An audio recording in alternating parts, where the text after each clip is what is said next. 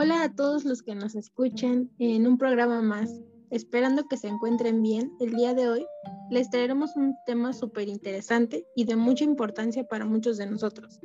Hablaremos de las crisis de pareja y cómo éstas influyen en las relaciones. Como en todos nuestros programas, me encuentro en compañía de mis compañeros, quienes nos hablarán desde sus experiencias, conocimientos y opiniones personales. Me gustaría iniciar contigo, Edgar. ¿Cuál es tu opinión acerca de las crisis de pareja? Eh, muchas gracias, Adri. Pues primero que nada, me gustaría decir que el amor como tal es un componente, ¿no? De, de, una relación de pareja, pero no es el único componente. La pareja comúnmente pues tiene sus propios cambios, y estos obedecen a, ciclos, ¿no? Que va pasando la pareja. Es decir, no es lo mismo en el noviazgo o cuando se forja la pareja o cómo hace cohesión después de un tiempo o incluso el crecimiento interno de cada uno de, los integrantes de la pareja, ¿no? Incluso su estabilidad o, cómo es que ellos resuelven sus conflictos. Y fíjate que de todo esto surge algo que a mí me llama mucho la atención, ¿no? Que en la vida en pareja, ¿cómo podemos repartir las tareas, ¿no? Y bueno, pues algo que me gustaría poner sobre la mesa es que es importante considerar, pues primeramente, todas las tareas que se realizan, ¿no? Y ya una vez teniendo como un panorama de cuáles son todas estas tareas, preguntarse, bueno, ¿qué de estas tareas podemos dejar de hacer? Porque hay tareas que puede que no sean tan necesarias. Y ya de ahí podemos empezar por qué tareas estoy dispuesto yo a hacer o qué tareas me gustarían, porque bien hay cosas dentro de la pareja que disfrutamos hacer, ¿no?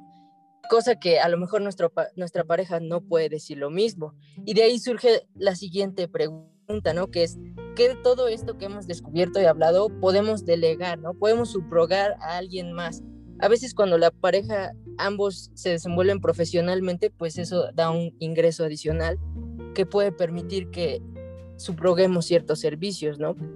Y bueno, también ya una vez preguntándonos todo esto, van a sobrar tareas, entonces hay que preguntarnos cómo podemos dividir el resto. Y bueno, pues lo sustancial de esto principalmente y de la vida en pareja en general pues es llegar a acuerdos, ¿no? A través del amor, la comprensión y sobre todo la empatía con nuestra pareja.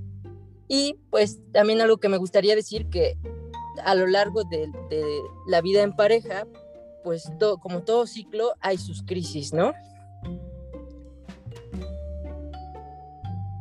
Tienes razón, Edgar. Es importante que ambos miembros de la pareja se preparen para afrontar las distintas crisis que se puedan presentar en su ciclo vital siendo conscientes de que la estabilidad no es un estado permanente al que podamos aspirar, sino que es un momento de la vida y al igual que en el caso de la crisis, podemos aprender y a partir de ello evolucionar como personas. En ese sentido, hay que tener en cuenta que la vida conlleva constantes cambios, algunos de ellos son inesperados, pero como seres humanos tenemos la capacidad para adaptarnos. Y en el ámbito de pareja, una forma de lograrlo es creando acuerdos que permitan sobrellevar de la mejor manera las situaciones desafiantes, eh, indudablemente, yo creo que el establecimiento de dichos acuerdos requiere la disposición de ambos para sentarse a dialogar y escuchar cuáles son las necesidades y los deseos de cada uno. Es muy acertado lo que comentas, Ari, pues en efecto, como pareja y como un nuevo ente es necesario tener acuerdos, pero no acuerdos implícitos bajo los cuales los términos son dados y conocidos solo por uno de los miembros, sino acuerdos en donde ambos estén de acuerdo con lo que se espera dentro de la relación, desde lo más mínimo hasta las decisiones más fuertes. De este modo, encontramos que uno de los inconvenientes que se encuentran con mayor frecuencia es el reparto de labores, pues muchas veces uno se ve más cargado de ellas que el otro.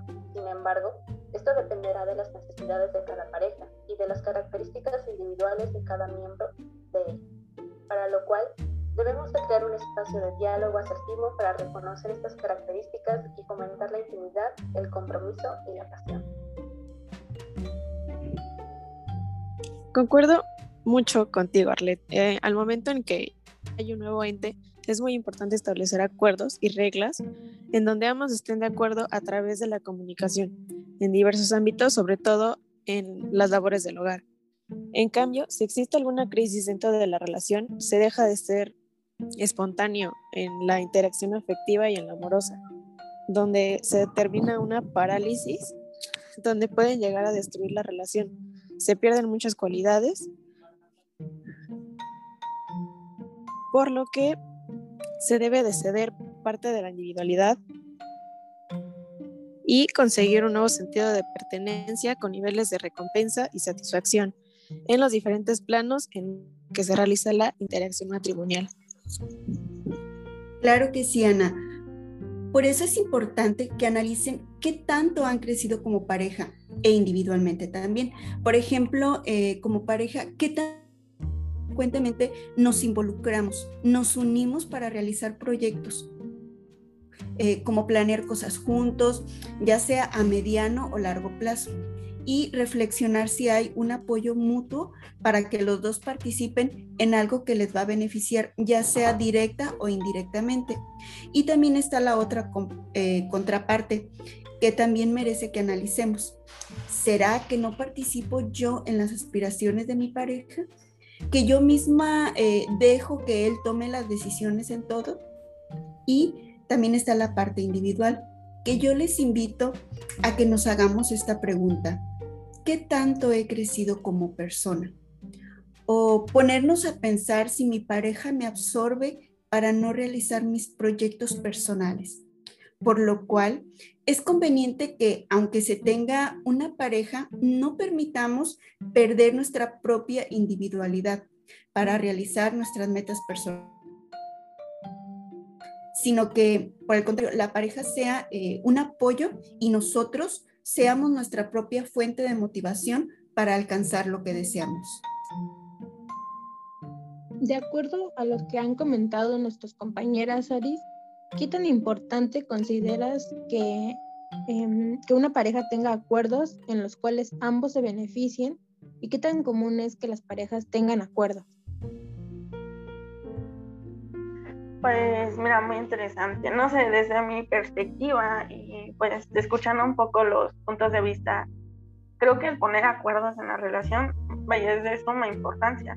Poniendo un poco mi ejemplo y desde lo poco que puedo pues aportar en el tema, puedo decir que en las relaciones que al menos yo he tenido, aunque no estén dichos algunos acuerdos como tal con, con palabras, simplemente eh, llegan a estar éxitos en la relación por la forma en las que son llevadas, ¿no? O al menos eso es lo que se cree. Y bueno, creo que inicia uno de los principales errores, ¿no? Al no, al no, este, al no ponerlo. Pero reflexionando un poco con esto que, que hablamos, creo que pudieron haber funcionado mejor si tan solo hubiéramos hecho algún tipo de contrato en el cual, pues como lo repito, estén bien descritos los acuerdos, ya que tanto como para mí como para mi pareja sería más fácil el cumplir y hacer funcionar pues la relación, ¿no? Y pues igual las necesidades del otro. Este, creo que es poco común que se den estos acuerdos, pero por lo poco que se conoce y habla del tema, y eso solo hablando desde, desde una relación de noviazgo, ¿no? Porque pues ya de la vida en pareja entran muchísimos otros temas, ¿no? No sé qué opinas de eso. Fíjate, Aris, que ahorita dijiste algo muy importante, ya sea que se hable en el noviazgo o ya cuando es una pareja, si tiene hijos o no se tiene hijos. Y algo que también por las que las parejas pasan por una crisis es esta parte de dividirse los labores del hogar, en cómo vamos a hacernos responsables, tú te encargas de esto, yo de esto, o juntos llegamos a un acuerdo o negociamos para que ambas partes ganen, o sea, que haya una comunicación que a veces se olvida. Y creo que también algo muy importante que, que hay que preguntar es cómo nos hemos permitido enfrentar una crisis, de qué forma, incluso también si se han dado cuenta que han pasado por una crisis. O simplemente me quedo en la crisis y no veo para adelante o no busco una solución de salir de ahí. Concuerdo con ustedes, compañeras. Las crisis en las parejas, sin embargo, son algo esencial y hasta se podría decir que nunca faltan en una relación. Claro que existen tipos de crisis, como son las crisis de desarrollo, las cuales son provocadas por los hechos que llevan consigo los momentos de transición. Mayormente, esta se desarrolla durante el matrimonio. Las crisis normativas también son las crisis derivadas por un momento específico o fase experimentada, ya sea vivir juntos, el nacimiento del primer hijo o contraer matrimonio. Y las últimas son las crisis no normativas, las cuales se derivan de situaciones no benéficas para la pareja, como lo son las infidelidades, la muerte de un hijo o incluso la consideración del divorcio. Las crisis son algo inevitable dentro de una relación en pareja, pero está en nosotros verlo también como una oportunidad de crecer y mejorar todo, tanto individualmente como para poder esto compartirlo con alguien que está a nuestro lado. Es muy cierto lo que comentas, Frida. Las parejas se enfrentan a diversas crisis, en las cuales muchas de ellas pueden servirles tanto para fortalecer la relación y muchas otras eh, de estas crisis pueden ser que destruyan la relación. Y no sé qué opines tú al respecto, Raquel. Así es, Adri. Creo que comparto con ustedes esta cuestión de las crisis de pareja. Muchas veces, eh, pues no necesariamente se tiene que producir esta ruptura de, que de muchas formas, ¿no? Porque pareciera que a veces ponemos al amor como el único factor que predomina. Sin embargo, existen otros factores que también forman parte de estas crisis de pareja y que nos ayudan no solo como a identificar los signos a partir de que tenemos una crisis, sino también cómo poder resolverlas a partir de las habilidades que cada uno como persona de manera individual tiene y que cada uno tiene una posibilidad, pero también una responsabilidad de la pareja. Porque bien, como bien se dice, ¿no? Pareja de dos. Entonces, el solucionar la crisis implica alternativas desde las dos partes, pero también una intervención. Entonces creo que realmente yo puedo destacar que es importante identificar en qué momento estamos teniendo una crisis y saber cómo actuar ante, pues, ante los problemas, ante los conflictos, para no seguir cometiendo más errores a lo mejor con nuestras próximas parejas, si existe por medio como esta ruptura, ¿no? Y eh, si hay como, no sé, más adelante una crisis, saber cómo afrontarla.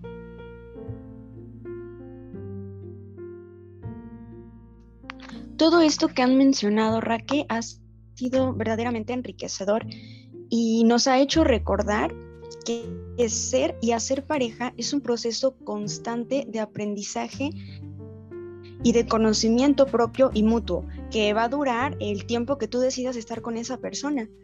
Y también podemos recordar con, todo esto lo que han mencionado, que el para siempre, más allá de ser un voto o una promesa, el para siempre es algo que se construye. Podríamos decir que es una historia que se escribe a dos bolígrafos. Una historia de pareja no debería nunca escribirse de manera singular, sino siempre buscando pues conjugarle en plural y también eh, podemos aportarle a todos nuestros queridos radioescuchas y exhortarlos, ¿verdad? A que busquemos siempre el acompañamiento de un experto, ya que es de suma importancia que nos dirijamos con personas que se han preparado y que saben dominar estos temas y que también pueden aportarnos pautas y estrategias para una vida de pareja mucho más funcional.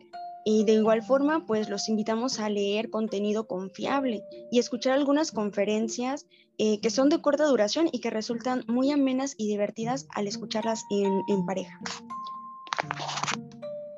Estoy de acuerdo contigo, Fanny, en que las personas que nos escuchen puedan tomar mayor conciencia sobre su salud mental, tanto individual como de pareja al igual que como comentas, eh, los invitamos a que sigan, se sigan informando e investiguen más acerca de todo tema de su interés o algo que quizá no haya quedado del todo claro con nuestras opiniones.